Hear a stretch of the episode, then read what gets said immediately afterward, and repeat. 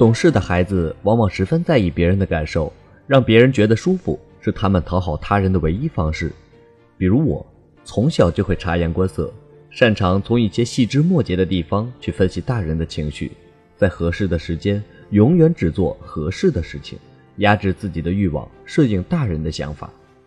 由于父母的三令五申，我从来没有在湖边玩过水，没有和小伙伴去钓过龙虾，没有和弟弟争过好吃的。没有和同学比过吃穿，懂事是一种毒，一旦形成了这个印象，他就会绑架你坚持下去。因为我很早就知道，一个熊孩子只要做一件暖心的事情，就会让人交口称赞；而一个懂事的孩子做了一件出格的事，会让父母大失所望，前功尽弃。所以有时候必须顶着懂事的光环坚持到底，不断的忍让。